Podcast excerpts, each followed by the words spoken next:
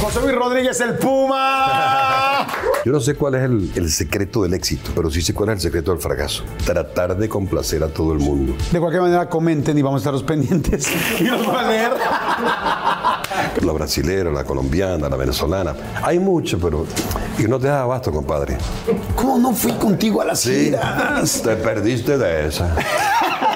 Pues bueno, lamentable la situación que pasó en algún momento con lo de Mauricio Islas, ¿no? Sí, lamentable, muy lamentable. Ya están más tranquilos. O sea, Me costó me- me- muchísimo, muchísimo salir de ese hoyo. Eh, casi pierde la vida, estaba destrozada. te vimos con el oxígeno, pues claro que toda la gente que te admiramos y que te queremos nos preocupamos. No hay cura para eso.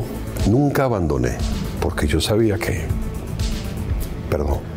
Yo sabía que había un propósito, que yo tenía que seguir adelante.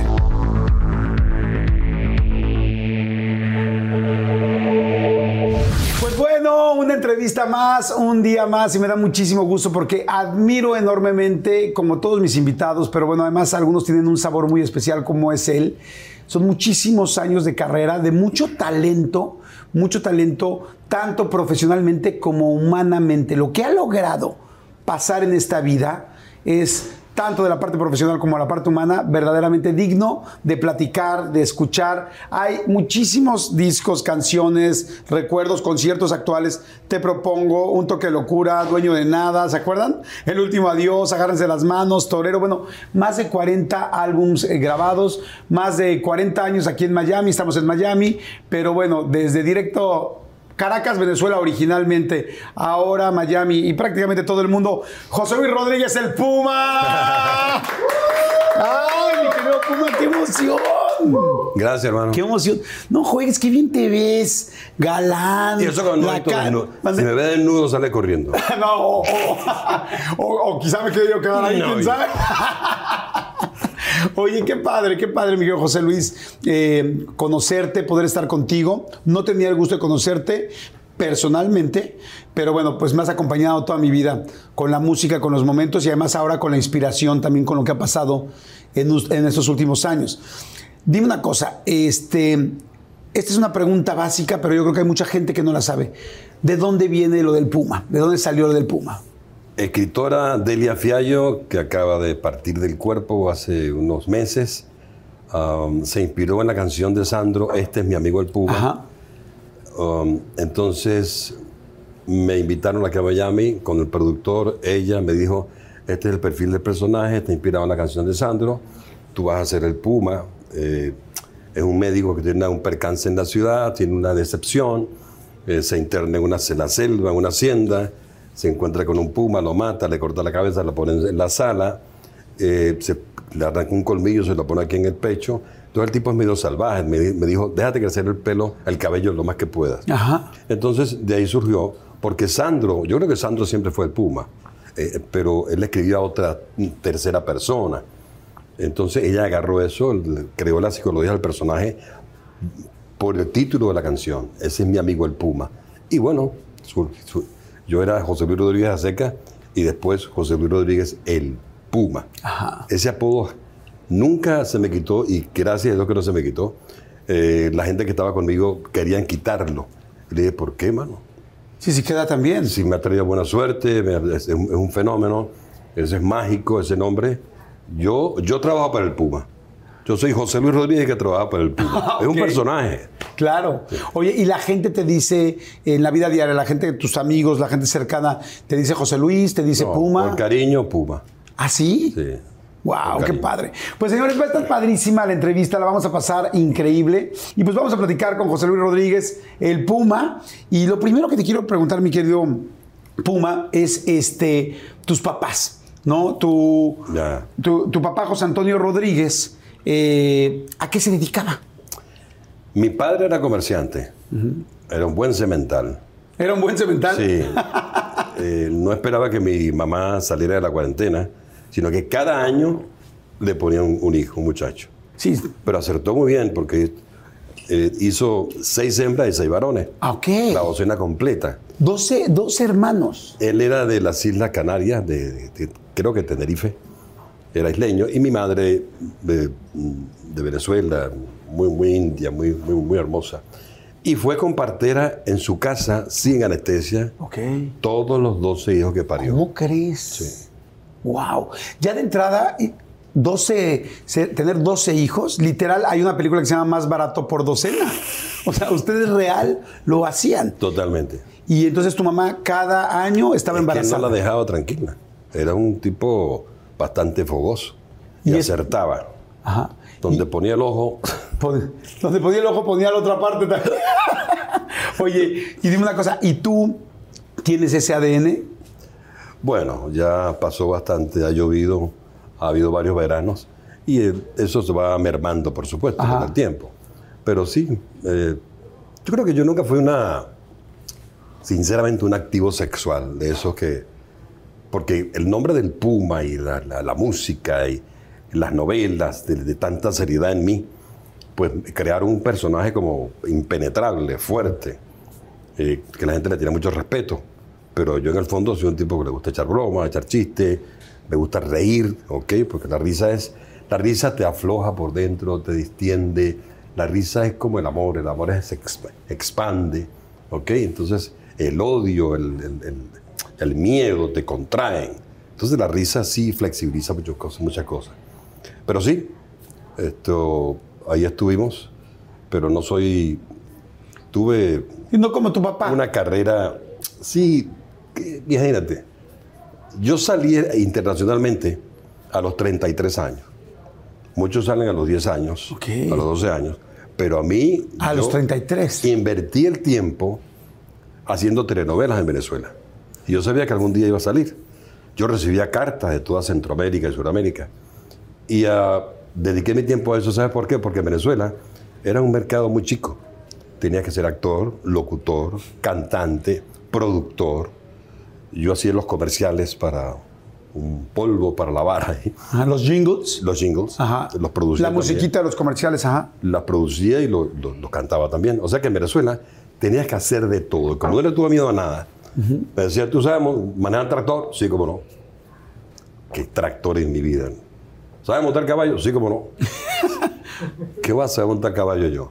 Pero eh, ahí me di cuenta de que ningún conocimiento es pérdida, que todo conocimiento para esta profesión es indispensable. Claro. O sea que ahí pasé mi vida en Venezuela, haciendo novelas, cantando, haciendo jingles, eh, animando programas de televisión. Faltaba alguien, ¿tú lo quieres hacer? Como no, pum, Yo lo hago. lo hago. Y como no, de- sinceramente no le tuve temor a nada por- de eso, porque el, el- el espectáculo, el show business es mi vida. Claro. Que estaba leyendo que te has puesto muy pocas veces borracho en la, en Un la par de veces. Un par de veces. Un par de veces para, sa- para ver cómo era. ¿Y qué tal? ¿Cómo te fue? Horrible. ¿Sí? horrible. Vomité, todo me daba vueltas. Es más, fue cuando aprendí también a fumar. Ok. Yo asistía a esos cines de pueblo sin techo, Ajá. con unos banquitos. Y por supuesto que Hollywood fue el que introdujo el beso, el whisky y el cigarro. El beso, el whisky y el cigarro. ¿Sí? Si tú no, tú no estabas en eso en una fiesta, era el whisky en la mano, el cigarro aquí, ¿ok? Y el beso era así. ¡Wow! Humphrey Bogart. El tipo Humphrey Bogart se metía como 10 paquetes de cigarrillos en en una, una escena. Pobre Ingrid Berman, ¿no? Cuando la besaba, madre santa. Ese aliento a, a tabaco era, creo yo que era espantoso, pero bueno, aprendimos a través de Hollywood a hacer esas cosas que no te edifican, que no son buenas tampoco. Claro. Entonces, el, el licor, me emborraché dos veces y dije, esto no es para mí. Hasta ahí. El cigarro lo aspiré, me mareé, vomité y dije, esta cosita tampoco es para mí. Ok. Entonces, y ahí quedó el cigarro y el licor, para nada. Fíjate que mucha gente podría pensar que fumabas mucho por la situación de los pulmones. Como mucha gente nada más se perdió, ¿no? Es, yo conozco a José Luis Rodríguez de Puma, he seguido su carrera. De repente, como ustedes saben, eh, y si no lo saben, se van a enterar en este momento, eh, el Puma tuvo un problema muy, muy, muy serio de salud que realmente pues se acaba, se salvó, se salvó Sí. porque le hicieron un trasplante de pulmones, de lo cual vamos a platicar de las cosas más serias que he escuchado y de las recuperaciones más interesantes. Yo después de saber, el otro día platicaba con don Francisco, con don Mario, cómo, cómo estabas antes de tu operación y verte ahorita, digo, wow, tengo tantas cosas que aprenderle a, a José Luis que digo, wow, y, y ahorita lo vamos a platicar. Pero entonces nunca fue el problema del cigarro. O sea, fumar no, era, era, era fumador pasivo. Ajá, sí, es- Recuerdo que en los vuelos de Iberia para Europa era todo el mundo fumando. Yo decía, ¿cómo puede ser posible? Y la gente atrás, yo no llevaba cómo respirar, no llevaba cómo ponerme, no, había- no podía dormir. ¿Sabes lo que son ocho horas la gente fumando, compadre? En una cabina de un avión. Sí, no, no, no. no. Era espantoso eso. Claro. Entonces sí fui un fumador con, ahí, pasivo. Sí, pasivo. porque- sí. Oye, ahorita que me dices de Europa, me acordé mucho de Julio Iglesias. ¿Cómo los han comparado toda la vida? La voz, oye, la voz es impactante. Yo hay canciones que escucho tuyas que juro que son de Julio Iglesias y canciones de Julio Iglesias que escucho que juraba que eran tuyas. Para mí es un honor que tú digas eso. Pero, pero, y te voy a decir algo, acabo de volver a escuchar varios discos tuyos la semana pasada, que sabía que íbamos a platicar. Ajá. Y escuchaba y decía, qué bruto. Los, siempre los tuvieron muy a la par, Porque ¿no? yo estaba en Puerto Rico haciendo una novela eh, muy fuerte. Era el reinicio de las novelas en Puerto Rico. Y se puso un tema que se llama Voy a perder la cabeza por tu amor, que fue un bombazo en toda la América Latina. Y Julio siempre ha sido, primero que lo admiro mucho, lo respeto muchísimo, una carrera espectacular de Julio. Julio siempre ha sido el rey de los covers. ¿ok? Cualquier canción que tú quisieras escuchar en la voz de Julio estaba listo. Y bueno, grabó Voy a perder la cabeza por tu amor. Ahí enseguida me puso al mismo nivel. Y eso fue espectacular para mí. Porque de la noche a la mañana yo estaba ahí con Julio. Claro. Julio pasa por Puerto Rico y nos tomamos un, un café y me dice, jamás puedo cometer este error. ¿Ok? No, lo, no voy a grabar una cosa así que esté pegada por otro artista. Es vigente realmente. Y él lo reconoció, él es un tipo demasiado inteligente y sabe reconocer un error que para mí fue grandioso. Claro. Para mí fue fabuloso. Entonces, de en adelante, pues eh, surgió una amistad. Porque la amistad tiene eso que no, no importa la distancia ni el tiempo, siempre está ahí. Tú sabes que tienes un amigo ahí. No importa si no se hablan durante años, pero está. Claro. Entonces, eso para mí es Julio Iglesias, una, un hombre de una dimensión muy, muy grande. Cuando tú piensas en ir, él viene de regreso. O sea que es un espíritu muy, muy evolucionado, muy intuitivo. Como dicen por ahí, ¿no? Cuando tú vas a comprar chicles, yo ya vengo haciendo bombas, ¿no? Entonces, eso fue lo que pasó con Voy a perder la cabeza por tu amor en América Latina. Ok. ¿Y siguen siendo amigos? ¿Siguen Sí, sí, cómo no. frecuentándose, platicando? No, es difícil frecuentarse en esta profesión y esta dinámica de cada quien por su lado, cada quien por su cuenta, pero uno sabe que está ahí. Claro. Oye, José Luis, me, me- me encantó la idea de la situación, más que la idea de dos hermanos. ¿Cómo era vivir con dos hermanos? ¿Cómo era, bueno, con 11 hermanos? ¡Wow! ¿Cómo era? Yo era el referee, Ok. yo los apartaba, yo siempre fui pacifista, pero las peleas eran espectacular. Una vez un hermano mío le lanza un cuchillo al otro y pum, se lo clava aquí y le dice. No. Dios mío, ¿qué es eso? Entonces había muchas peleas. El problema de la ropa, quién la hereda, quién se la pasa al otro. Eh, era una familia muy grande. Recuerdo que a mí me gustaba mucho el queso rallado. En Venezuela la arepa con el queso rallado, los frijoles. Era una mesa tan grande que había un, un plato con un cerro de queso así impresionante y cuando le daba la vuelta todo llegaba a mí. Era una brisna de, de queso. Ya no había nada. No había nada para mí. Entonces después que pasó todo me volví un quesómano. Todo- un plato de pasta, ¿no? es un plato de queso con un poquito de pasta. Ok. Me excedí en eso y me di cuenta que tampoco era bueno. Claro. Sí, pero bueno, como de chico siempre llegaba el plato al final de ti, pues ya cuando tenías la oportunidad de tú comprar el queso que querías, le echabas todo el queso del mundo, ¿no? Sí, sí. Oye, ¿cómo dormían? ¿En cuántos cuartos? ¿Cómo era? Eso no lo recuerdo mucho, pero sí eran a camas literas, eran dos, tres en un cuarto. Cuando muere papá, que yo tenía seis años, pues eh, todo quedó en desbandada. El mayor tenía 18, 19 años, era Jaime, vive todavía. Me quedan dos hermanos nada más, el mayor, una hermana y yo. Yo soy el último. ¿Cómo crees? Todos se fueron. Wow. Tengo 70 y algo. Y eres, pero de, de los hermanos eras El de- último. Ah, el más chico. Yo cerré la producción. Ok. Pero un hermano mío que ya también falleció, era el que iba a cantar. Tipo bien presentado, con una voz impresionante, que de noche cantábamos en las esquinas con la- la- las eh, latas de, de leche esa en polvo. Hacíamos el, tim- el bongo. Entonces, él era el que iba a ser. Una vez se prepara en una radio para lanzarlo, como Osvaldo, él se llama Osvaldo, le pusieron Osvaldo Robert, para tener dos nombres.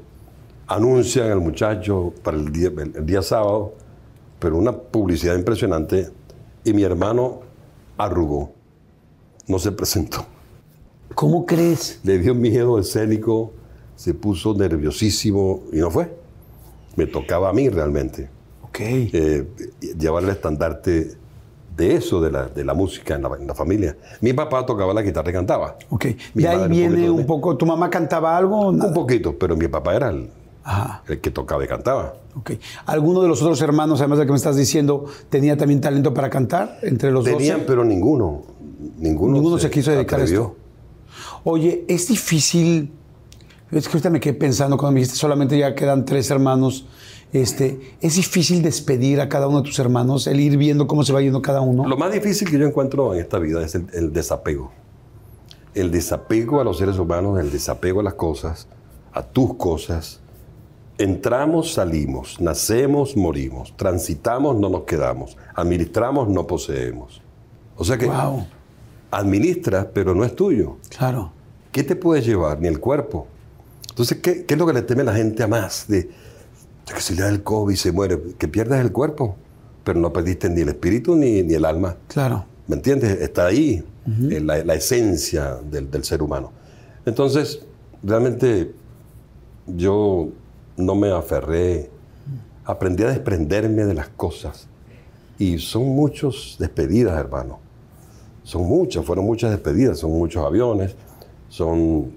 No me gusta despedirme, sino que, que sa- salir y no, que no se den cuenta que me fui. Ajá. O sea que esas despedidas son terribles. Oye, me decías que tu papá murió cuando tú tenías seis años, Sí. estabas muy chiquito. Este, bueno, pues además pues eras el más chico de todos. ¿Cómo fue? ¿De qué, de qué fallece tu papá? ¿Y, y recuerdas esos momentos? Como no, mi papá quiso acabar con el alcohol y no pudo. Murió de cirrosis hepática. Ok. Tomaba mucha caña. Y recuerdo la- lo que le daban, sacaban del hígado, del vaso, eh, eran alaridos. Pero después me sacaron de la casa hasta que él muriera y me pegó mucho que no me lo dejaran ver en el féretro. en Ah, no lo urna. viste, pues estabas muy No, chico. No, ya lo habían cerrado cuando yo llegué. Ajá. Y le digo, wow, ni siquiera me despedí. Ni siquiera pude decirle adiós. Entonces me- me- eso me traumatizó. Me pegó mucho. Normalmente cuando, ahora por ejemplo que has estado cerca de el fallecimiento de tus hermanos, tratas de verlos antes de que se vaya- vayan a, no sé, a- Bueno, por a ejemplo, ahora incinerarlos voy, o lo que sea. eh, en julio iré a Venezuela a cantar y me despediré de mi hermano mayor. Porque a lo mejor es la última. Pero me gusta mucho tu explicación del, del apego, ¿no? De cómo desapegarse, de cómo no acercarse. Ahorita estaba pensando, dije, capaz que esa enseñanza, pues empezó desde los seis años, cuando es, no puedes ver a tu papá, no puedes despedirte, Sí. acostum- te acostumbras a vivir de una manera distinta, es como, entonces no me voy a pegar nada. Si a mi mi papá no me puedo despedir, como, pues, ¿qué otra cosa me puedo apegar, no? Mi mamá también. Ahí tuve el chance de despedirme. Pero yo estaba grabando cuando ella murió. Ajá. Estaba, estaba en un disco. Y, ah, pero ese momento no estaba yo ahí. Oye, y en tu, en esta casa, con, con todos los hermanos, era, tenían una posición económica buena, mediana, o sea, faltaban cosas o no faltaban. Clase media, clase media, pero imagínate. Murió la, la- la men- la mayor y quedamos 11. Pero mi papá tenía líneas de autos, de, de- de renta, de alquiler, y unos cuantos autobuses, y producía cierto dinero. Pero mi madre, cuando él muere, era analfabeta, no sabía ni escribir. Era una mujer de, de- de- campo. Entonces Wow. quedó como en, en las nubes mi mamá. Claro, ¿cómo sacas adelante a 11 hermanos? Todo se fue gastando, se fue gastando, llegaron los amuros, la embaucaron por ciertas cosas, pum, quedamos en, en la lona. Y empezamos a rodar por ahí. Mi madre, mi hermano y mi hermana, y nos mudamos mucho. Y le preguntaba, mamá, ¿por qué nos mudamos tanto? Cuando estoy haciendo amigos en un sitio, entonces tenemos que mudar. Y pues no tenemos para pagar la renta. Por eso, entonces nos vamos a otro sitio y empezaremos a deber. Pero realmente fue duro. Eh, yo lustraba zapatos. ¿Tú lustrabas zapatos? Sí. ¿En dónde? ¿En la en calle? El valle, en el valle, en la calle. Ajá. Tenía una cosita. ¿Quién te enseñó a lustrar zapatos? No, yo veía que los los otros muchachos. Es más, también llevaba bolsas en los mercados. Me hacía mi carretilla Ajá. con los patines y hacía una, una buena carretilla. Ok. En México, bueno, no sé, en el resto de América Latina, les llamamos diablitos, ¿no? Estos, pues como, pues sí, unos carritos donde Sí. subes cajas y volteas así. ¿Tú hiciste el tuyo? Sí, sí, sí. ¿Con patines? Con patines. ¡Wow! O sea, patines y qué Y los pusiste acá. frenos eran eh, una chancleta de goma Ajá. y repartía este, como, como Uber ahora, ¿no? Oye, y por las propinas, me imagino. Peanuts. No habían sueldo, este, no una propina, no eran, no eran muy, muy fuertes, ¿no? Pero sí, eso, eso, eso me gusta que haya pasado yo por todo ese proceso. Claro. Porque yo digo, wow, ¿de dónde me sacó Dios, vale? ¿De dónde me sacó Dios? Y me puso a brillar el último. Ok, pude ayudar a mi familia, a mi mamá. O sea que es una historia como que no tiene nada y de repente dice, este. Y lo colocan ahí. Todo me llegó poco a poco. Fluiste. No sé cómo, eh, no me, no me preguntes cómo, pero todo fluía, ¿ok? Pero sabes que dijiste algo bien interesante al principio de la plática. Dijiste, siempre dije que sí. Sí. Nunca me dio miedo entrarle a nada. Pero te voy a Entonces, explicar lo del sí y el no. Después que creces, que eres famoso, el no es muy importante. Porque el hecho de ser famoso, de ser un tipo cristiano, pues como que todo el mundo tiene el deber que uno le sirva. Y tú por el ego también de quedar bien, porque todos que- queremos quedar bien, pues empiezas a decir que sí. Mira, te invito para esto, así como no, hermano. Así como no. El sí de José José, que le hizo mucho daño. José no sabía decir que no. El pobre. Yo aprendí a decir que no después que me pasó esto, De la operación. Decías que no, bueno, perdón, eh, nada más me, me quedé pensando en lo de José José, que le había pegado mucho el sí, pues, me imaginé yo con el problema del alcohol como, vamos a tomar, vamos a una fiesta, vamos, El sí, sí, sí, sí. Complaces a la otra persona, pero no a ti. Ok. Siempre complaces a los demás. Pero a ver, interesantísimo lo que acabas de decir. Dices, después de mi enfermedad y de volver a nacer prácticamente, aprendí a decir no. No. Por, cuéntame. Porque mi cuerpo es frágil ahora. Mis defensas son bajas. Entonces hay, hay cosas que el licor no lo puedo tomar. Un tipo que está fumando, voy a la otra esquina. Eh, trato de cuidarme, de decir que no. Eh, el no para mí es vida, el sí es muerte. El sí complaces a todo el mundo, hermano. Pero lo más importante es la, la figura del avión, despresurización. Si, si, si, si- acontece esto, ponte la máscara tú primero y después se la pones a los demás. Ese es el mejor ejemplo que yo encuentro. Ámate, ama a tu prójimo como a ti mismo. Yo tengo que velar por mí primero para poder ayudar a los demás. Es lógico. Yo no puedo poner la, la máscara uno, de oxígeno a una persona si yo me estoy muriendo. No tengo fuerza para hacerlo. Claro, me, me- me encanta lo que dices. Sabes que con toda la gente que nos está viendo, hay mucha gente que le cuesta trabajo decir no. Mucha gente que nos cuesta trabajo, que de repente a todo vas accediendo y te vas limitando a ti. Y hace poco yo le decía a una persona que le costaba trabajo decir no, le decía, es que entiéndeme. Algo que yo estoy aprendiendo ¿eh? a mis 50 años. Le decía, cada no que le dices a alguien más es un sí que te dices a ti. Sí. Porque luego se te olvida quién eres por complacer a todos los demás. Entonces, cada vez que aprendes a decir, no quiero esto, no quiero ir a esta fiesta, no quiero ir a tal, o no quiero hacer tal cosa, o no quiero hacer tal trabajo, es un sí que dices, ah, porque yo quiero descansar, porque yo quiero estar con mis hijos, porque yo quiero estar solo, lo que sea. Pero fíjate qué, qué interesante que me digas que fueron muchos años para aprender a decir Sí. no. Porque la persona se hiere cuando le dice que no. Sí, se molesta. ¿Y por qué, hermano? Es mi vida. Ahora, yo no sé, no sé de dónde escucha esto, pero yo no sé cuál es el, el secreto del éxito, pero sí sé cuál es el secreto del fracaso. Tratar de complacer a todo el mundo. estoy de acuerdo, completamente. Tú que eres un tipo público, Si empiezas a ver lo, lo- lo que te mandan por ahí y tratas de complacer a todo el mundo, no sirve. Es imposible. Tú tienes que hacer lo que tú tienes que hacer, tu misión, eh, alegrar a la gente, descubrir en el artista las cosas más profundas para llevárselo a ellos. Claro. Tú eres un intermediario de eso. Claro. Entonces tú captas lo que la gente quiere saber. Tienes razón. Sí, no puedes darle gusto a todos, eso es imposible, ¿no? De cualquier manera, comenten y vamos a estar los pendientes y los voy a leer. Pero no puedo hacer tanta modificación. Oye, ¿tuviste en algún momento de esta carrera? Porque todo el mundo vemos las carreras y las vemos súper exitosas y tal, pero la gente no sabe los pasos que hay en medio. ¿Tuviste en el momento de ya siendo el Puma, ya famoso, ya tal, un momento de quiebra, un momento económico muy malo, muy complicado? Todo en la vida es cíclico. Es así. Ok, en esta pandemia, ¿quién no sufrió económicamente? Claro. Todos. Pero sí, hay ciclos en la vida que está abollante. Cuando está el éxito, el teléfono suena. Cuando está frío, el teléfono se queda tranquilo. Ahora, yo tengo que demostrar a la gente que todavía sigo en el negocio, que sigo cantando, ¿ok? Y que no es un tipo que está desechado. Que para volver tengo que mostrarlo otra vez como si fuera de cero, como pasando un examen. Ah, el tipo está cantando, el tipo está viajando, ok, está bien. ¿Cómo está de salud? ¿Cómo está? ¿Cómo Sí. canta? O sea, todos los días hay que estar probándote. todos los días un examen. Con los empresarios, con el público, pero estará cantando. Él no se murió. Entonces, tengo que empezar de cero, como lo estoy empezando. Vengo de tres shows, uno en Houston, otro en El Paso y otro en San Antonio. Ahora vamos a Puebla y a, a Mérida, Yucatán, en México. Y así.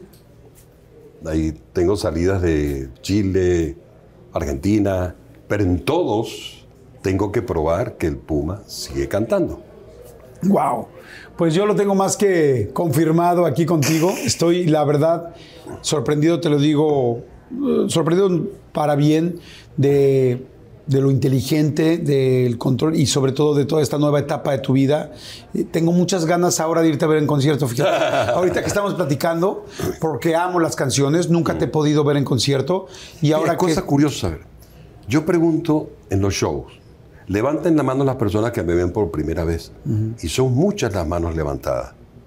Y les digo, conchale, pasaron 60 años para que me vengas a ver personalmente. 60 años. Hay gente que no te ha visto personalmente. ¿Cuánto hay que cantar y recorrer para que un reducido grupo de seres humanos te pueda ver personalmente? ¿Saben de Puma? Claro. Frank Sinatra. ¿Cuántos sabían de él? Mucha gente. ¿Cuántos lo vieron personalmente? Sí, muy pocos, quizá. Poca Digo, gente. sobre todo con, o sea, con perspectiva, ¿no? Yo el otro día escuchaba la canción de Pavo Real, por ejemplo, Sí. Que, que no sabía que era tuya. O sea, cuando la escuché dije, ah, claro, esta canción me encanta. Ah, es el Puma. Ah, o sea, son tantas cosas que vas conectando. Ahorita toda la gente que está en YouTube, porque esto sí es una locura. Es todo el mundo al mismo tiempo viendo a la hora que quiere, cuando quiere, poniendo pausa, tal. Escuchen. ¿Sabes que me alegra mucho eso que está pasando? Sí, yo también estoy feliz. Porque tú tienes tu propia poder tu, de comunicación y tú creas tu propio canal. Eso es maravilloso. La torta se repartió en Sí. muchos pedacitos. Sí, Qué bueno, carajo. Me alegro muchísimo de eso. Exactamente. Pues bueno, vamos a hacer rápidamente un refil. Lo que estén tomando ustedes, vayan a hacer su refil, este, pónganle más, vayan a, no sé, a checar cualquier cosa que tengan en, en pendiente. Eh, seguimos aquí con José Luis Rodríguez el Puma. Está interesantísima la plática y vamos a seguir. Así es que bueno, regresamos de volada. Comenten por favor y suscríbanse al canal. Es completamente gratis y siempre lo será. Y en- si se suscriben y activan la campanita, pues les avisamos cada vez que subimos una entrevista o un pedazo especial, un clip. Regreso así. Que cantabas en las vías del tren Sí. cuando estabas chiquito. ¿Qué cantabas? Canciones de Miguel Ángel Mejía, de Antonio Aguilar, Pedro Infante. ¿te Pedro? Infante, sí. Eran mis ídolos, Pedro Infante, Negrete. Y el cine mexicano era la influencia en toda América Latina. Era Clavillazo, Tintán, Tuntún. Tindán, tum, tum, bim, bim, Tintán, bom, bom, Tuntún, Marabela. Pim, Pimplón, Antonio Badú. wow. Antonio. El galanzate ese. que- Pero bueno, sí, yo disfrutaba del cine mexicano. ¿Pudiste conocer, por ejemplo, a Tintán o no? Sí. Fíjate qué cosa curiosa. Yo tenía un negocio en Venezuela que se llamaba La Fuente, que presentábamos artistas. Y recuerdo que sí fue Tintán para allá. Por cierto, lo vi muy pálido, lo vi muy, muy pálido. Y de ahí pues se, se desmejoró y se, se fue. Ok. Pero era para ver si hacía algo ahí en la fuente, Tintán. ¡Wow! ¡Qué padre! No, fue maravilloso. Oye, ¿y cómo empiezas? ¿Cómo empiezas a cantar, evidentemente, Por el- en mira, Venezuela? mi mamá me mandaba a buscar los alimentos, ¿no? Y eran bastante, poquito lejos. Yo tenía mi, mi carga, mis cosas en la mano, pero cantaba y cantaba, me escuchaban las piedras y los rieles del tren, porque- pero a todo pulmón. Porque el cine mexicano y la cantada mexicana influyó en toda la América Latina, en Hispanoamérica diría yo. Claro, O sea que en México, en cualquier rincón te encuentras un cantante. claro. ¿Cuál era, Pero tu con unas can- voces impresionantes. va. ¿Cuál era tu canción favorita de Pedro Infante? Porque te quiero imaginar en las vías del tren cantando. Amorcito corazón, pero Entonces ibas, amorcito corazón. de yo- piedra de ser la cama, de piedra la cabecera. La mujer que a mí me quiera era Miguel Acevedo Mejía. Ok. O sea que sí, realmente me... Yo no sé que la vida misma me preparó. yo, yo soy un autodidacta, no... Créeme que no estudié. Es como que si tú supieras la lección sin haber estudiado. Es como esos niños que repiten y dicen, bueno, ya, ya sé todo eso. O estos niños que son superdotados y se saben la lección. Yo me sabía todo, no sé por qué. No me preguntes por qué, pero yo sabía Mira, ¿quieres animar? Sí, como no, vale. Yo creía que yo podía hacer cualquier cosa dentro del show business. ¿Ok? No hacia otras ramas, por supuesto. Pero sí en el show business, cualquier cosa que me pusieran por delante. Sí, conducción, Todo. actuación. Actuación, porque hiciste, has hecho muchísimas Bueno. cosas de actuación. ¿Nunca ¿Tomaste clases? No, nunca. Cuando me dan el chance, que es la televisión en vivo, ¿ok? Eh, el Oscar Martínez, Rosita Vázquez, um, eh, era un elenco muy importante, pero en vivo. Yo buscaba el libreto y le preguntaba a los actores, ¿cómo digo esto, hermano? Eh, la frase, ¿cómo la dices, cómo la dices tú? Yo escuchaba y yo trataba de imitar eso. Pero los nervios de estar en vivo, Claro. que te equivocas. Y la, la- Sí, la- ya valió. sí. Entonces, no, pasé el examen, pasé eso, hasta que vino la televisión grabada ya. Y bueno, fui el primero que se puso el apuntador con Antulio Jiménez Pons y Arcadio Gamboa. Qué memoria, compadre. Me puse el apuntador y era tratar de seguirlo. Pero después me acostumbré tanto que no estudiaba. Yo no sabía lo que le iba a decir, ni decía al apuntador, dame el tono y dame las pausas. Me dice mi nombre. Y así hice como 14 novelas. ¡Wow!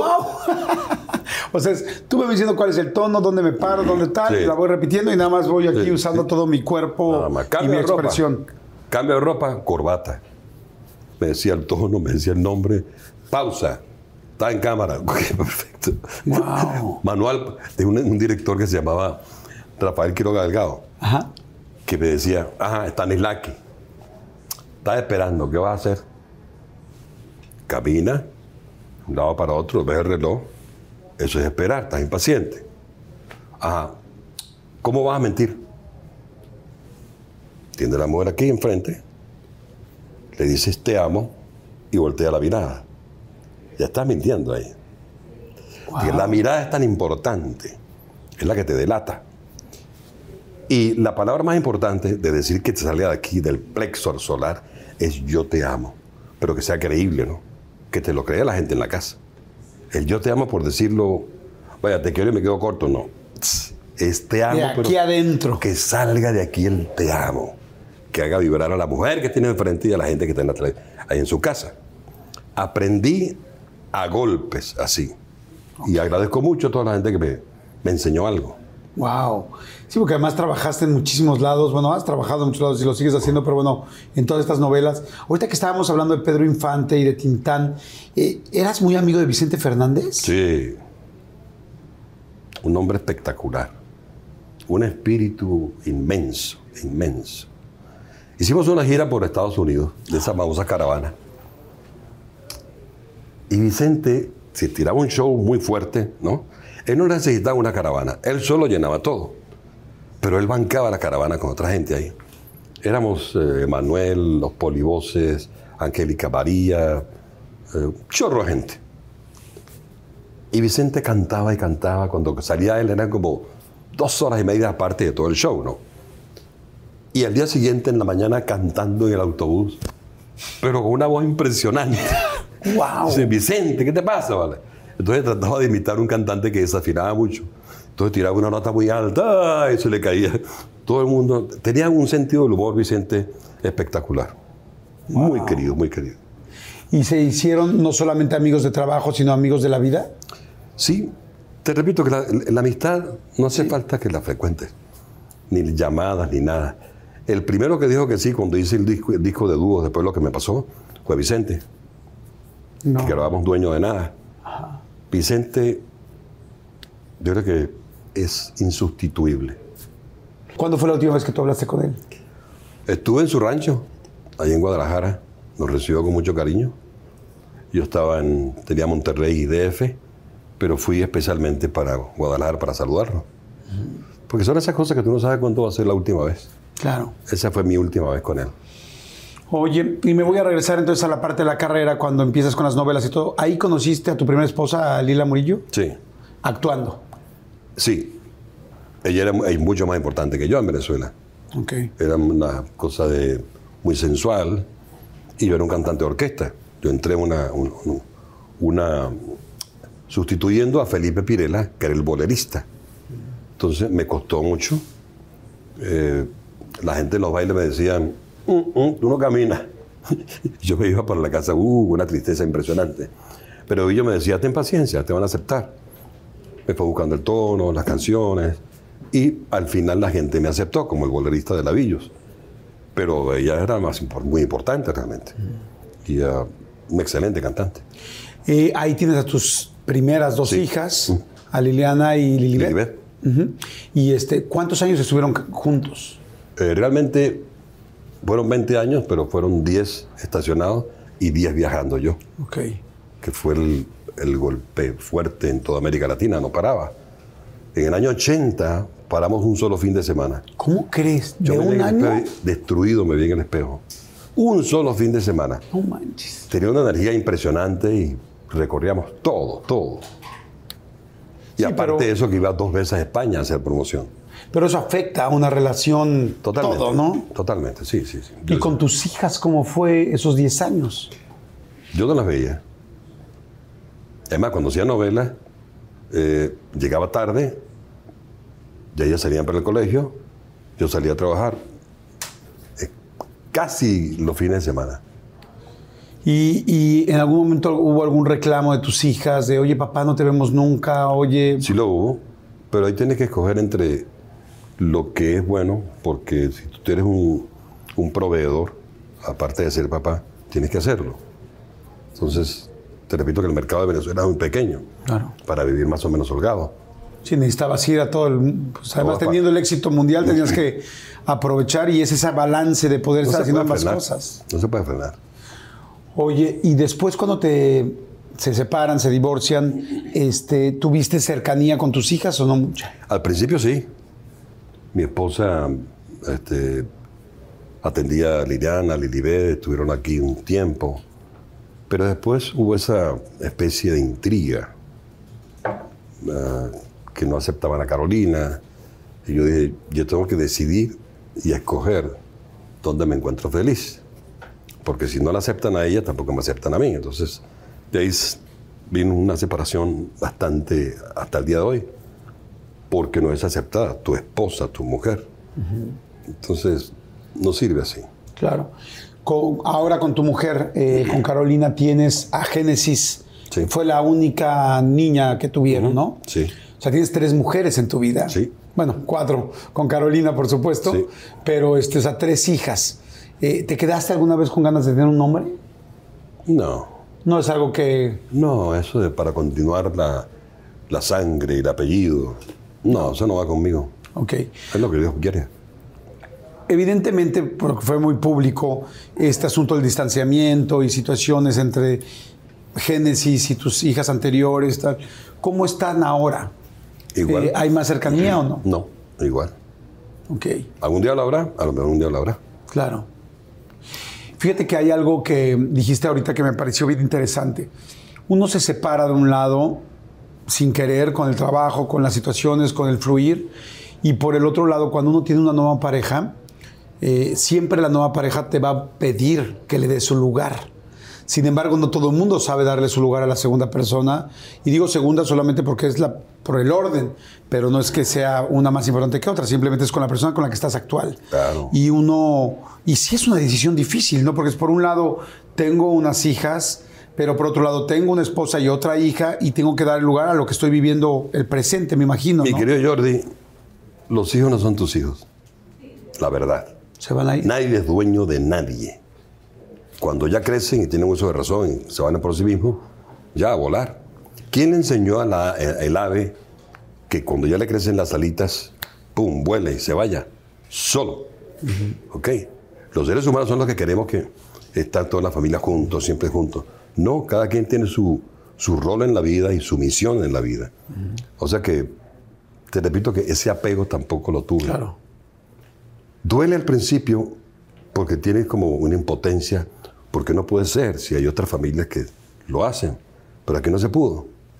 Mira que mi esposa trató de verdad mucho, mucho en servir, en servir y dar, y no, no fue aceptada. Y ahora que fue el momento de salud tan fuerte que viviste, ¿se acercaron tus, tus hijas? Yo siempre le huí al, al escándalo.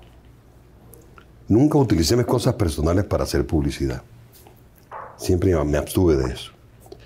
Y yo sentía que era como eso, seguir alimentando una publicidad. No. Carol y yo, mi esposo y yo somos bastante reservados en nuestra vida privada. Eh, y yo sentía que era como, no sé, utilizar la situación para seguir echándole leña al fuego. Claro. Ah, estábamos hablando de la época de los 80s, 90s, de esta locura, donde me, me quedé sorprendido. En un año paré un solo fin de semana. La energía, que además esa energía te la sigo viendo. O sea, porque digo, la verdad es que la edad, pues es la edad. Iba, y yo veo realmente tu energía, tu jovialidad desde que llegaste. ¿No? Porque te digo, no, no teníamos el gusto de conocernos y tú notas a una persona inmediatamente cuando la ves, ¿no? Te vi parado, platicé, todos estaban sentados y tú estás platicando, nos acercamos, hola Jordi, ¿cómo estás? Tal, tal. Nos sentamos, tal, me dijiste, arranquemos, vámonos, órale, en chinga. Vamos a darle porque lo que quiero es hacerlo bien y el tiempo que sea necesario. Todavía le dije yo, oye, José Luis, es una entrevista larga. Me dice, claro, perfecto, lo que quieras. Adelante, tú la llevas. el que hace la entrevista es el entrevistador, que te la, te la sirve para tú responder. Si es una verdad, siempre va a ser la misma verdad siempre, Claro. en todas partes. Claro. Tú no, ya es tan difícil decir una mentira cuando vas a un sitio, a un país. Es muy complicado. Sí, porque te- todo el mundo te está siguiendo en internet, tú vas, tal. tú vas a tu casa, abres la puerta con la misma llave. Tú no cambias de llave para ir a tu casa. Claro. Utilizas la misma llave para todos los países. Cuando eres una verdad, se sostiene sola. Claro, tienes toda la razón.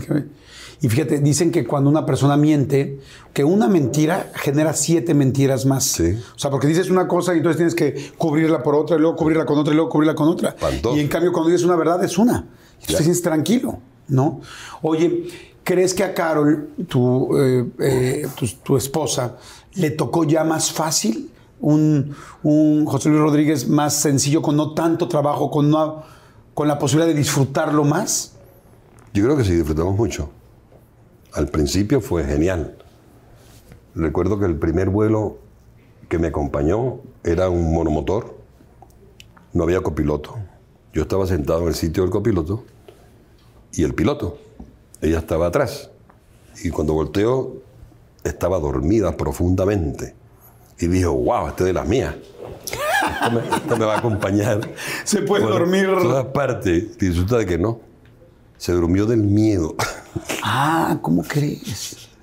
Porque veía las montañas y la avioneta que se movía de un lado para otro y tal. y realmente no, no le gusta mucho volar. Ok. Y, y antes de esta situación médica, eh, ¿tuviste alguna vez alguna situación? ¿Estuviste cerca de la muerte alguna vez? No. Es un tipo bastante sano.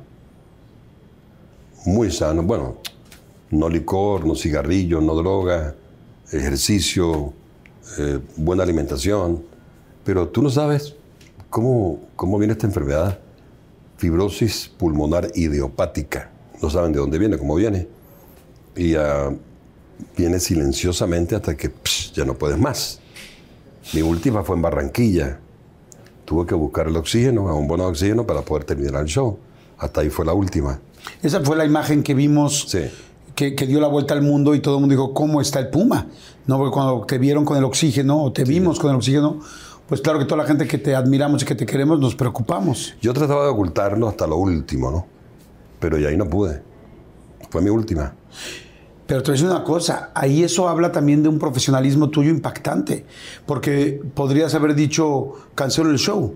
Hubiera sido lo más sencillo antes de que te vieran, pero fue, hago el show y si para el show necesito el oxígeno para poder acabar el show, lo hago. Sí. O sea, fue una decisión, Una sola vez en mi vida, y fue en México. Una gira tan fuerte, tan fuerte, porque ahí sí se hacen giras, giras muy duras. Y esa gira no la aguanté. Y había una cantidad de artistas invitados, en el- creo que Fiesta Palace, algo así. Y ah, gente muy importante del ambiente. Y yo le dije al, al manager, mira, no puedo. Literalmente no puedo. Si pudiera abrir la boca, yo lo hiciera, pero es que no puedo. Y ahí se canceló. ok, Única vez. única vez en toda la Sí. historia de tu carrera. Wow. Porque como sea, aunque sea un chijiguete de voz, ahí le das y te parapeteas más o menos. Ok.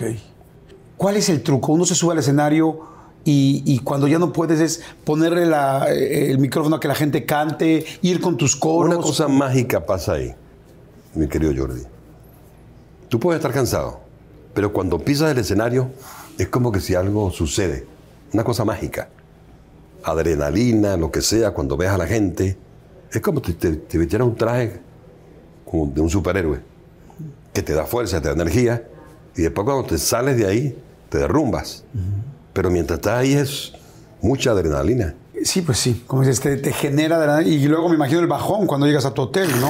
Puta, de ser madres al piso, ¿no? Lo que queda de ti va a la habitación. Oye, y en todo este éxito, pero sobre todo en los momentos donde estaba soltero en medio de esto, porque yo me imagino todas las mujeres, bueno, no me imagino, yo las veía, veía a mi mamá, mi tía, eh, gente, amigas mías, el Puma, es que es guapísimo, es que el Puma, y la cantada y la chingada. Yo me quiero imaginar arriba en el escenario la cantidad de mujeres guapas que hay abajo. Algún día tu- había una línea así como de, hoy la de la fila 27, chicos, que venga al camerino, tal. Sí, la verdad que sí. Sí, porque pues, digo, al final, si tú estás soltero, si las mujeres de abajo están gritándote, si ves una mujer preciosa, ¿cómo Esta, era? esta. Yo, mira, yo tenía, eh, quedaba con tanta energía que recibía como 200 personas después del show 200 en el... para bajarme. ¿Ok? Y ahí pues entraba. Claro. Yo siempre fui muy ordenado. ¿Les dabas tickets o qué? la 1, la 3, la 7, la 9. Muy organizado y ordenado de, de a una, no en grupo. Ah, ok, de a una, nunca en grupo. Claro. Ah, me está viendo mi mujer. Sí. O sea, mira, llegó en el momento exacto, muy Bueno. intuitiva. Pero sí, no estamos hablando nada malo. ¿Hay alguna parte física que te guste más de las mujeres? Toda la mujer. Me Pero- gusta toda, toda. La brasilera, la colombiana, la venezolana. Hay mucho, pero... Y no te da abasto, compadre. ¿Cómo no fui contigo a las giras? Te perdiste de esa. Oye, bueno, entonces me voy a regresar cuando conoces a Carol. Sí. Conoces a Carol, eh, como decíamos, ya en una etapa es más curioso. tranquila. Lo de Carlos fue muy curioso. ¿Cómo fue? Yo conocí a Carolina cuando tenía ya 14 años. Estaba en un sitio que tenía una hermana de ella con el esposo. Creo que era el Menage, aquí en Miami. Sony me hace un cóctel de un lanzamiento de un disco y hasta ahí no habla español. Y tal, la saludé tal y que yo, por nada. Una muchacha muy bonita. Y nada, nos, nos separamos y nos fuimos, cada quien por su lado. Cuando pasan cuatro años, que ella está en con 19, pues ella tuvo un percance, tenía dos años encerrada en su casa. Eh, le mataron a la hermana y al esposo, y eso fue que se traumatizó. De ahí era la primera vez que salía. Un amigo nuestro nos invita a un sitio en Fort Lauderdale, donde había un cóctel y unas cosas ahí. Ella no sabía quién era yo. Pero yo sí me acordé de ella cuando la vi. ¡Wow! Después de cuatro años. Esta chica era la del cóctel. Y hablaba muy poco español, no sabía quién era yo. Pero sí cuando llegamos al sitio, las mujeres alrededor de uno siempre, yo no entendía. ¿De dónde me dijiste que es ella? Ella es cubana-americana. Ah. ¿Hablaba solo inglés? Inglés. Entonces, ella me veía que estaba con las muchachas bailando y estaba soltero. Quiero aclarar algo. Carolina no existía en la película después de mi divorcio. Yo no me divorcié por Carolina. No una mujer por otra mujer. Yo estaba soltero. Entonces, porque la gente cree que yo dejé a, la otra parte, porque no es así. Exclusiva para ti. Gracias. Entonces, bueno, terminó la fiesta. Ella no había comido nada todo el día, tomó la champaña, se mareó. Vamos en la limoncina hasta acá, hasta Brickell. Ella se duerme en los brazos míos. Y cuando llegamos le digo, hey, llegamos. y, le pregunto, ¿cuál es tu teléfono? Me da el teléfono. No lo anoto. Soy malo para los teléfonos. Entonces nos despedimos. Al día siguiente me despierto y me vino el teléfono completo, el de ella. ¡Wow! Ahí lo anoté rápido, la llamé, ahí empezó todo. Fíjate qué, chistoso, ¿no? Ella venir en la limusina, tal, conociendo a alguien más bien que no conocía, durmiéndose en tu hombro y no sabía que esa dormida en el hombro iba a ser la primera de muchísimos años de dormir contigo. Sí, señor. ¿Cuánto tiempo llevan juntos? 35 años. ¡Wow! 35 años. ¿Y Génesis cuántos años tiene ahora? 34 por ahí, 35, casi la misma edad. Casi la, misma edad. Este, Génesis también, pues extremadamente talentosa, ¿no? Ahora la vi en The Umbrella Academy. Sí, sale en junio. ¿verdad? Wow, wow, wow, wow, que además es una mujer guapísima, ¿no? Guapísima, guapísima, guapísima. Pues bueno, lamentable la situación que pasó en algún momento con lo de Mauricio Islas, ¿no? Sí, lamentable, muy lamentable. Es algo que ya salió adelante, ya están más tranquilos. O sea, costó muchísimo muchísimo salir de ese hoyo. Eh, casi pierde la vida. La gente no lo sabe, pero hubo intentos de, irse del cuerpo, estaba destrozada. Pero lo más valioso de ella, sí, lo más. Eso, si algún día hacen la miniserie o la docuserie, lo que sea, todas estas cosas van a salir. Todo, toda la verdad de esto. Ella trató de irse del cuerpo en varias ocasiones y le costó muchísimo salir de ese hoyo, créemelo. Es que fue una, una canallada, fue una estupidez de... Muy estúpido, realmente. Cuando le abres la puerta de tu casa a alguien que se cambiaba la ropa para ir a un sitio, como abriendo la puerta a un amigo, y que la traición viene de la parte más cercana, tiene que estar junto contigo. Y realmente eso ya pasó, perdonamos, pero es tan difícil olvidar. Porque al principio recuerdas, pero te duele mucho. Viene la cicatriz y dice, ok, déjame pasar la página porque no puedo quedarme ahí. Entonces ella le costó muchísimo, te repito, y ah, para mí lo más valioso de ella fue que estaba haciendo la novela. Y todos pensaban que iba a renunciar a la novela. ella terminó esa novela con todo lo que te pasó. Y eso me hizo admirarla muchísimo. Qué valor, cara. Como estaba por dentro la muchacha y terminó la telenovela. ¿Qué estaba haciendo? Y después se derrumbó por completo. Ah, pero son cosas de, la vida que sí, me preguntas si me duele mucho, me dolió muchísimo eso y a Carolina también. Para superarlo como familia fue, fue duro. Es que además yo creo que, no creo, estoy seguro porque tengo tres hijos, que no hay nada más duro que sientas que están lastimando a tus hijos. Sobre todo cuando brindas tu amistad, que no, puede ser traicionada así. Fue muy estúpido. ¿Cómo está ahora ella? Ella, muy bien, como una campeona. Como una campeona. Y, ustedes, conforme a ella, están cercanos, la ven mucho. Siempre, hay una conexión con la mamá espectacular. Ella hablan dos o tres veces diarias, ella está en Los Ángeles, está haciendo su vida, su carrera. Y ah, Para encontrar el príncipe azul hay que besar a muchos sapos. En Hollywood hay muchos no. Muchísimos no. Hasta que llegue ese sí esperado en tu tiempo. Wow. Oye, pues estoy encantado de platicar. Vamos a hacer rápido un refil. Este, veo que no eres muy de tomar agua. vamos al refil. Salud, hermano. Salud, salud a ustedes. Dígame si esto fuera tequila. ¿Mande? Dígame si esto fuera tequila. No, bueno, me he tomado yo así, ¿eh?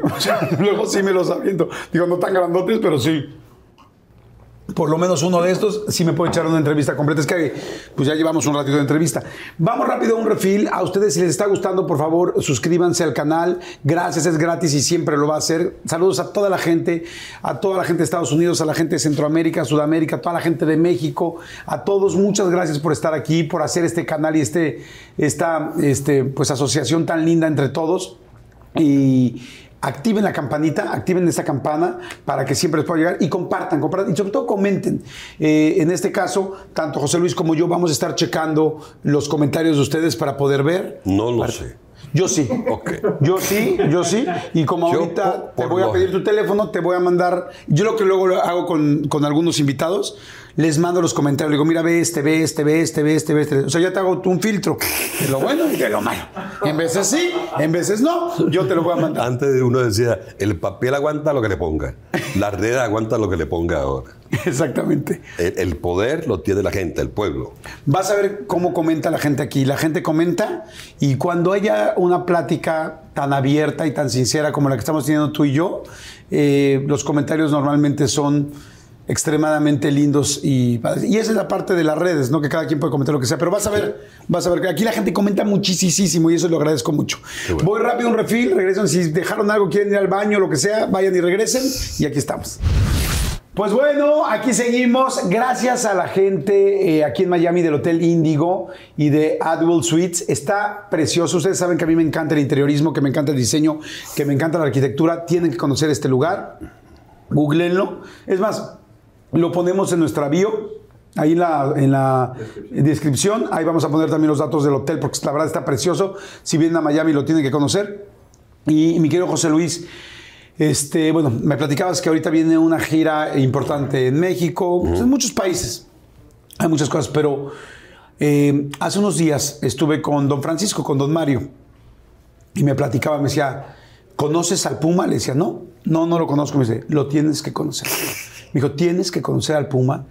Me dijo, es impresionante lo que yo vi. Y vaya que ya para que te lo diga don Mario, eh, que ha visto a todos los artistas y que ha hecho a muchos artistas, me decía, yo pocas veces he visto en mi vida a alguien tan fuerte que verdaderamente como el ave fénix, de un día a otro, vi, bueno, no de un día a otro, pero de un momento a otro, vi la diferencia. Me dice, lo que él tuvo, el problema que él tuvo en sus pulmones, verdaderamente era algo extremadamente serio. La última vez que yo lo vi, creí que era la última vez que lo iba a ver en la vida.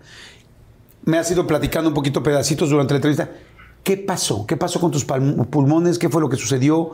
Me decías de la enfermedad con el nombre. Tú nunca habías fumado, me estabas platicando de esto, más que pasivamente. ¿Qué pasó?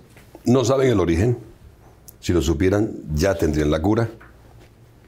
Yo rehusé hasta lo último de trasplante, yo, yo esperaba un milagro. Hay dos tipos de milagros, uno de creación, ¿ok? Y otro que es el trasplante, que utilizan los médicos para crear otro tipo de milagro. ¿La enfermedad me dijiste qué es? Fibrosis pulmonar idiopática. Fibrosis pulmonar hay idiopática. mucha gente con esta enfermedad en el mundo. ¿Qué significa? ¿Que tus pulmones están dejando de funcionar? Que se endurecen. Eh, hay tanto el endurecimiento que va llegando hasta, hasta el final y es el momento que no puedes respirar, te asfixias. Tú puedes estar sin comer varios días, sin tomar agua varios días, pero sin respirar ni un minuto. Es lo más desesperante que yo encuentro. Entonces, las muertes por, por quemadura o asfixia son las peores. Eh, ahí aparece en la Biblia un, lago de fuego y azufre, pero es agua y, y candela. Pero entonces esto de no poder respirar, Dios mío, es tan difícil, ¿vale? Y la gente que, está entubada, eh, que, requiere de, esos medicamentos y esos aparatos, pues hay muchas personas que se quedan y muchas personas esperando el trasplante. Por eso es tan importante la donación de órganos. Una sola persona puede alargar la vida a 10 personas más. A 10 personas Con sus órganos. Una sola persona. Y en 24 horas ya el cuerpo no sirve. ¿Ok? Hay que deshacerse de él. Entonces, bien vale la pena donar órganos Claro. para dar la vida a otra gente. Empezó lento. Yo estaba grabando una canción que se llama Los Amigos. Y sentí que mi voz bajó. Se puso muy grave. Y dije, wow, ¿qué me pasa ahora? Entonces me costaba ya llegar a los tonos altos. Y fue una cosa lento, pero seguro. Esa enfermedad no se detiene. Como uno es cantante y utiliza los pulmones, hay un fuelle de respiración muy importante ahí. Tal vez por eso se retrasó un poco. Pero yo estuve como 10 años en ese proceso, A 10 años. o un poquito más. Entonces llegó un Cada momento año sentías que Mm. iba avanzando. más difícil cantar, más difícil. Dígame a la altura de México, de Bogotá o de La Paz, Bolivia. Yo sentí que me moría en Bolivia, en La Paz. La gente no me entendía. Me, me estoy muriendo, me estoy asfixiando. Hasta que pude salir de eso. Pero esta enfermedad es, bueno, ninguna enfermedad es buena. Pero esta es difícil. Y el trasplante más difícil es el de pulmones, es el más grande. ¿Ok? Estábamos mi esposa y yo con el teléfono y siempre en la- al lado de la cama, Esperando para ver si- esperando la llamada. Una pregunta, cuando empieza la enfermedad, ¿desde el principio supiste que era esa enfermedad o hubo una No. época de donde de incertidumbre? igno- Ignorancia, incertidumbre. Fuimos a una pulmonóloga. Nos dice, eso es fibrosis pul- pulmonar idiopática. No hay cura para eso. Tuve un paciente hace un mes, venezolano por cierto, que se me murió. Entonces cuando nos miramos las caras, Carolina y yo, y, y- qué hacemos? No tiene cura. Wow. Un amigo mío, que un médico argentino le había puesto cinco bypass, me dijo, el doctor Brossi es el que te puede solucionar. Y me hablaron de trasplante. Rehusé. ¿Por qué? Porque en el trasplante había mucho riesgo. Yo tenía 75 años y ya estaba muy avanzado para ese tipo de operación. Pero lo vi y el doctor ah, Nicolás Brosi. Y un tren de gente impresionante, porque por una, una operación son como 30, 40 personas.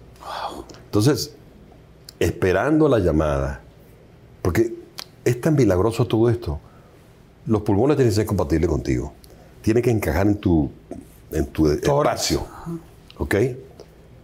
Y la primera llamada fue de madrugada, fuimos, pasamos 24 horas esperando en ayuna, y los médicos llegan en la noche y nos dicen, no estamos seguros.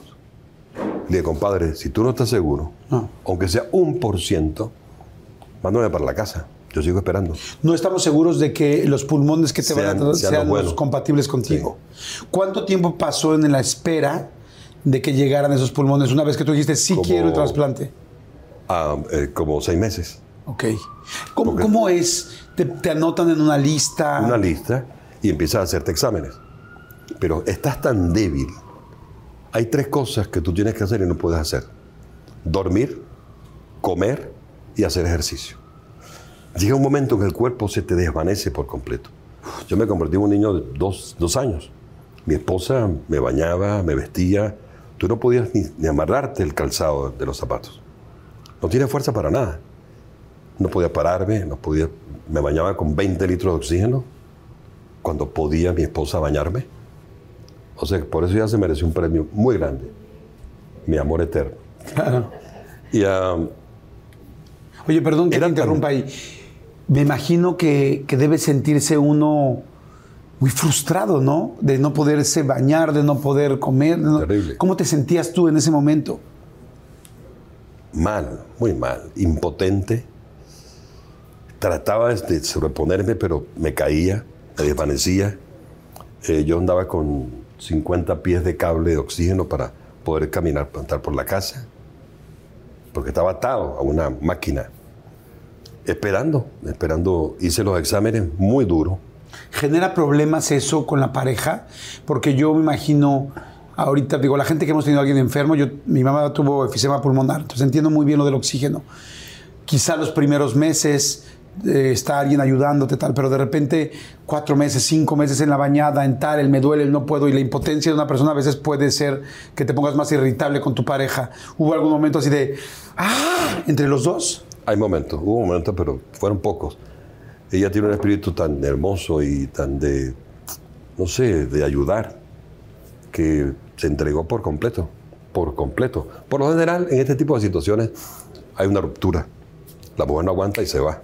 A eso voy. Porque era muy duro para ella y para una asistente nuestra que teníamos en casa, que era de mucha ayuda también, pero ella tenía la batuta de todo, de las medicinas, de los ejercicios, de la comida, eh, del bañarme, de, acostarme. Era, Dios mío, no se lo deseo a nadie. Eh, fue duro, fue duro. Ah, llegó el primer llamado, nos fuimos a la casa, esperamos unos cuatro meses más, más o menos la espera es terrible porque cada día te vas apagando más. Cada día es peor. El no poder respirar, qué cosa tan fea, compadre. Y uh, bueno, llegó esa llamada. Las dormidas, perdón, ¿cómo era la dormida? Porque... No podía, no se puede. Duermes ¿Sientes que te asfixias? Duermes sentado. Duermes sentado porque te asfixias. Entonces ya dormía con la máquina también de noche estaba conectado ahí. Era día y noche el oxígeno. Ahí ya no había conciertos. Esto fue después, completamente ¿Del último de Barranquilla? Del de Barranquilla, donde vimos las imágenes. No podía, no podían esto, de en pie. Me, yo creo que, no sé, pesé 140 libras. Mi cuerpo se desapareció por completo. Mis carnes se, se fueron, mis músculos. Yo que era, wow, que le daba duro al, hierro, al ejercicio pues creo que nunca abandoné. Nunca abandoné. Porque yo sabía que, perdón,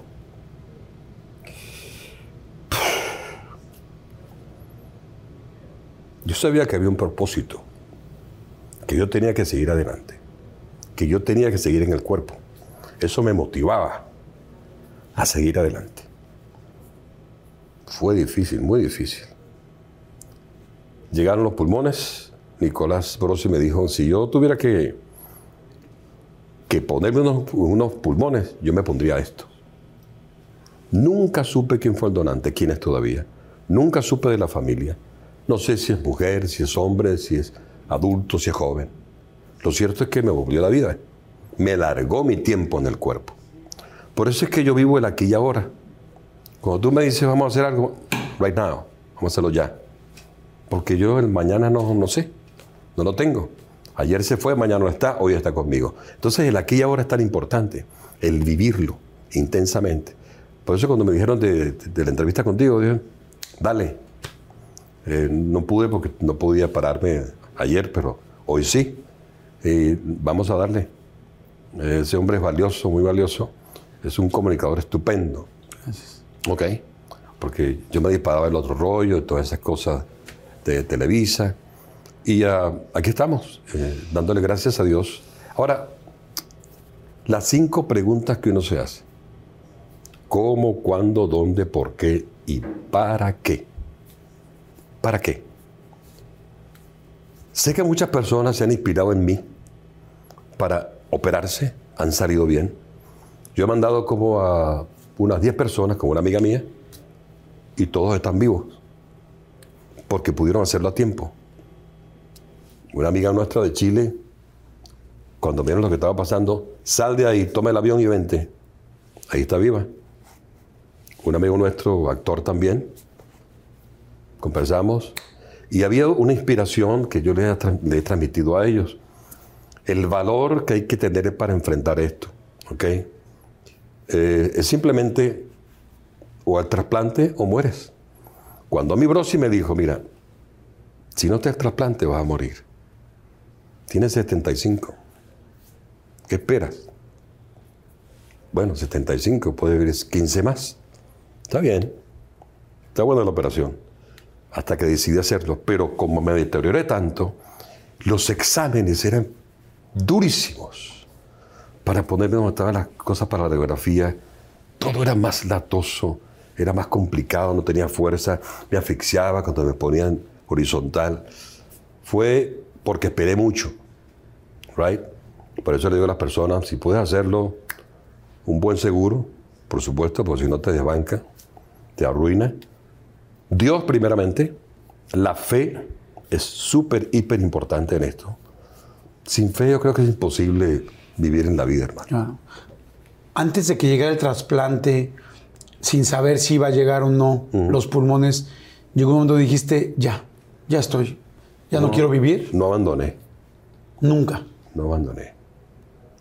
Y antes de la operación, cuando ya llegan los pulmones y te dicen, si yo me pusiera unos, me pondría estos, pues debe ser muy fuerte entrar a la operación porque no sabes qué va a pasar. No. ¿Qué, hiciste antes? ¿Qué le dijiste a Carol? ¿Qué le dijiste a tu hija? Te despide de tu mujer, te despide de tus hijas, de tus seres. Pero yo tenía fe de que iba a volver. Fe. Eh, después que sales de la operación, tú estás entubado, las manos amarradas. Pero yo le hablaba con los ojos a Carolina para que me desataran, para que me dieran una cosa para poder escribir. Efectivamente me quitaron las, las amarras esas y empecé a escribir de lo que yo quería. Al segundo día me quitaron el tubo. ¿Qué le escribiste? De todo lo que necesitaba, necesito esto, cuida, este, volteame, me duele esto. Para comunicarme, no podía comunicarme, estaba entubado. Cuando me quitan el tubo, compadre, y respiro. ¡Wow! ¡Qué maravilloso! Eso fue, es la vida, porque es, el soplo de vida que le da Dios al ser humano. Porque el soplo de vida que es el espíritu, es el oxígeno. ¿Ok? Ahí volví a la vida, empecé a respirar. Después de eso pasaron algunas cosas en el camino, en la recuperación, que habrá otro programa para contarlo. Pero gracias a Dios, al donante, la familia del donante, la gente que oró por mí, la gente que intercedió, a mi esposa, a mi, hija y a todos los que pusieron posible esto, yo estoy totalmente y eternamente agradecido. Seguir viviendo es, un, es una emoción muy grande. Cuando tú ves de dónde te sacó Dios y el sitio que tienes que estar, dices, wow, ¿Para qué la prepotencia? ¿Para qué el orgullo? ¿Para qué la vanidad? ¿Para qué la pompa? ¿Para qué la mentira? ¿Para qué? ¿Qué me llevo? Ahora ni el cuerpo. No es tuyo. Nada te pertenece. Es lo que te decía antes. Te lo repito. Entramos, salimos, nacemos, morimos, administramos, no poseemos, transitamos, no nos quedamos. Todo el mundo va de paso. Y nadie es eterno. Solo Dios. O sea que esta fue mi lección de vida y por eso en cada entrevista yo trato de transmitir esa fe a otras personas que están esperando un trasplante. Claro. Cualquiera que sea. Una vez que ya tienes el trasplante, ¿qué fue lo primero que pudiste hacer que antes no podías hacer? Que dijiste, wow, porque hay cosas que no nos damos cuenta que hacemos todos los días. El respirar. El tomar oxígeno. Parece que es. No, es una divinidad, es algo, wow, sentir el oxígeno en tus pulmones y sentir que es la vida misma. Eso es espectacular. Eh, los médicos no me garantizaron que yo podía cantar.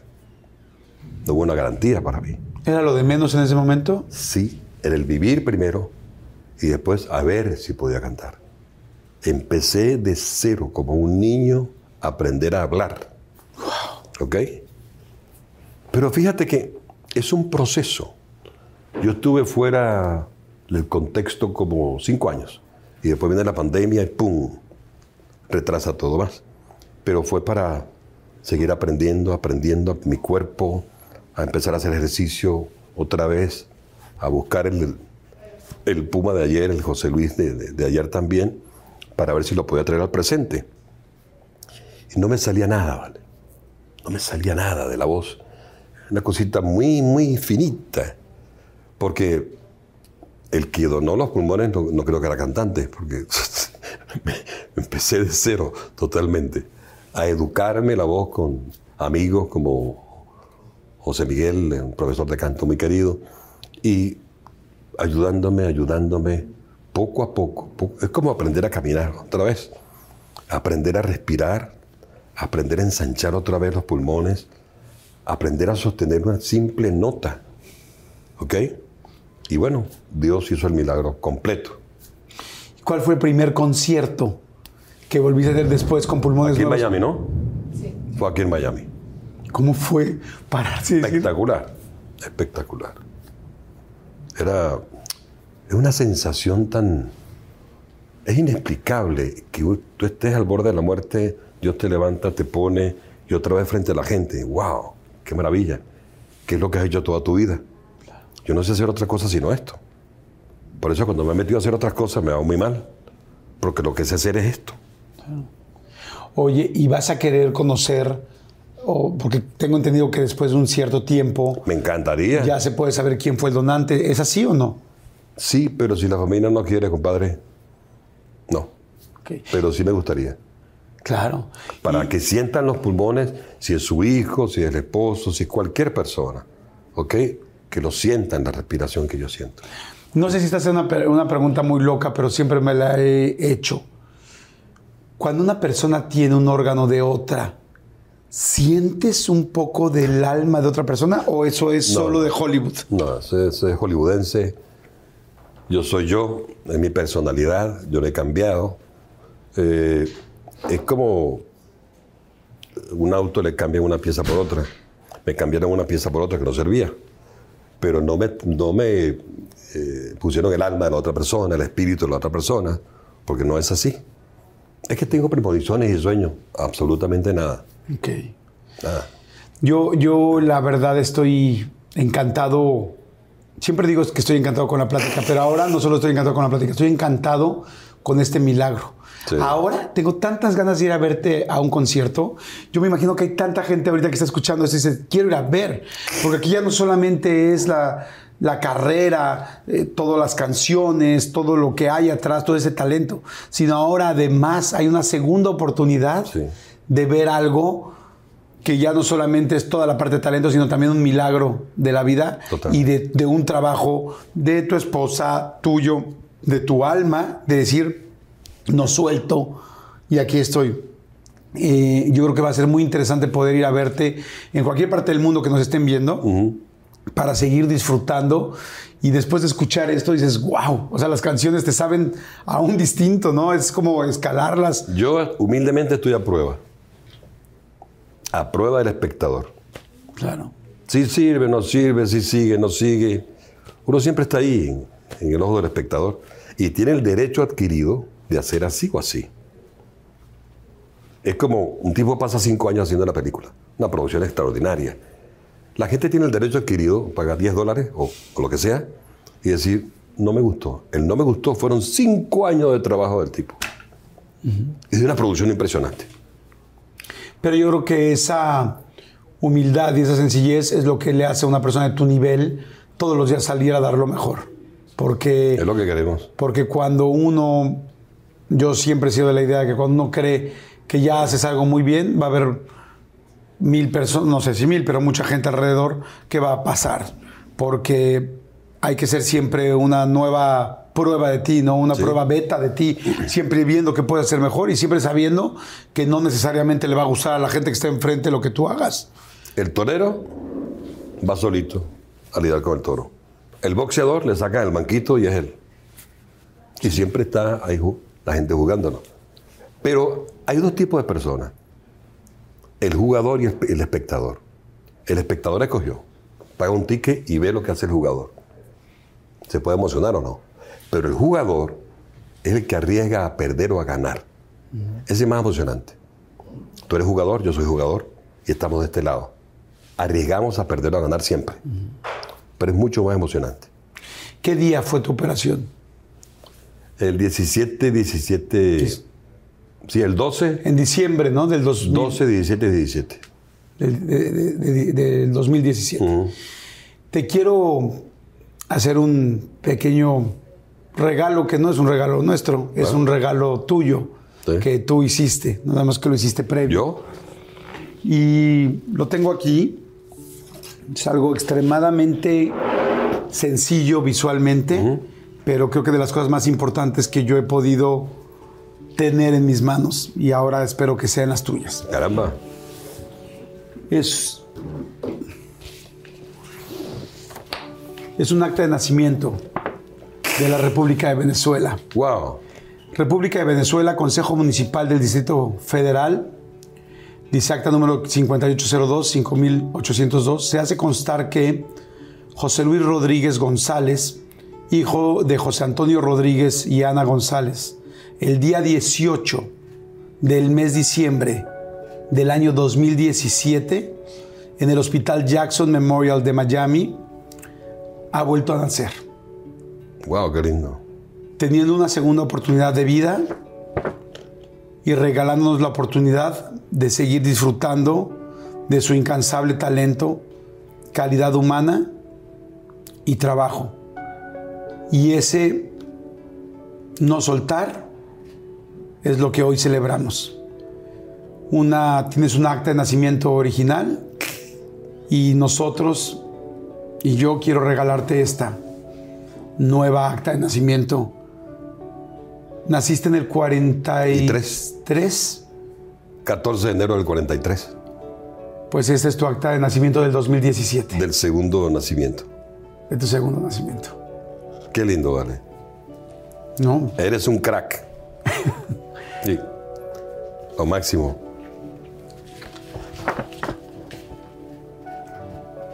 Y me gustaría nada más que la firmes. ¿Cómo no, hermano? ¿Y dónde la firmo? Aquí.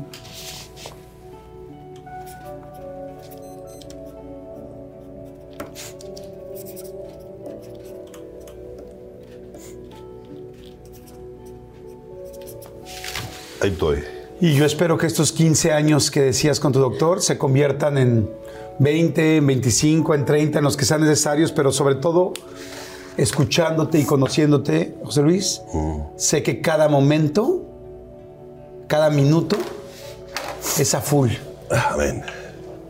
como me lo estás diciendo. Me emocionaste.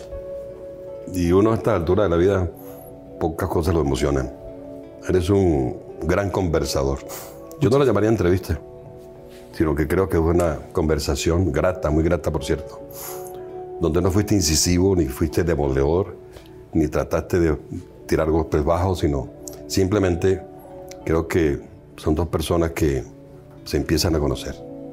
Gracias. Podemos, como el final que dijiste Humphrey Bogart de Casablanca, eh, usar esa última frase. Creo que es el inicio de una bella amistad. Amén. Así es. Bien, Gracias, bien, muchas gracias. Gracias a ustedes, muchas, muchas gracias. Wow, estoy muy emocionado.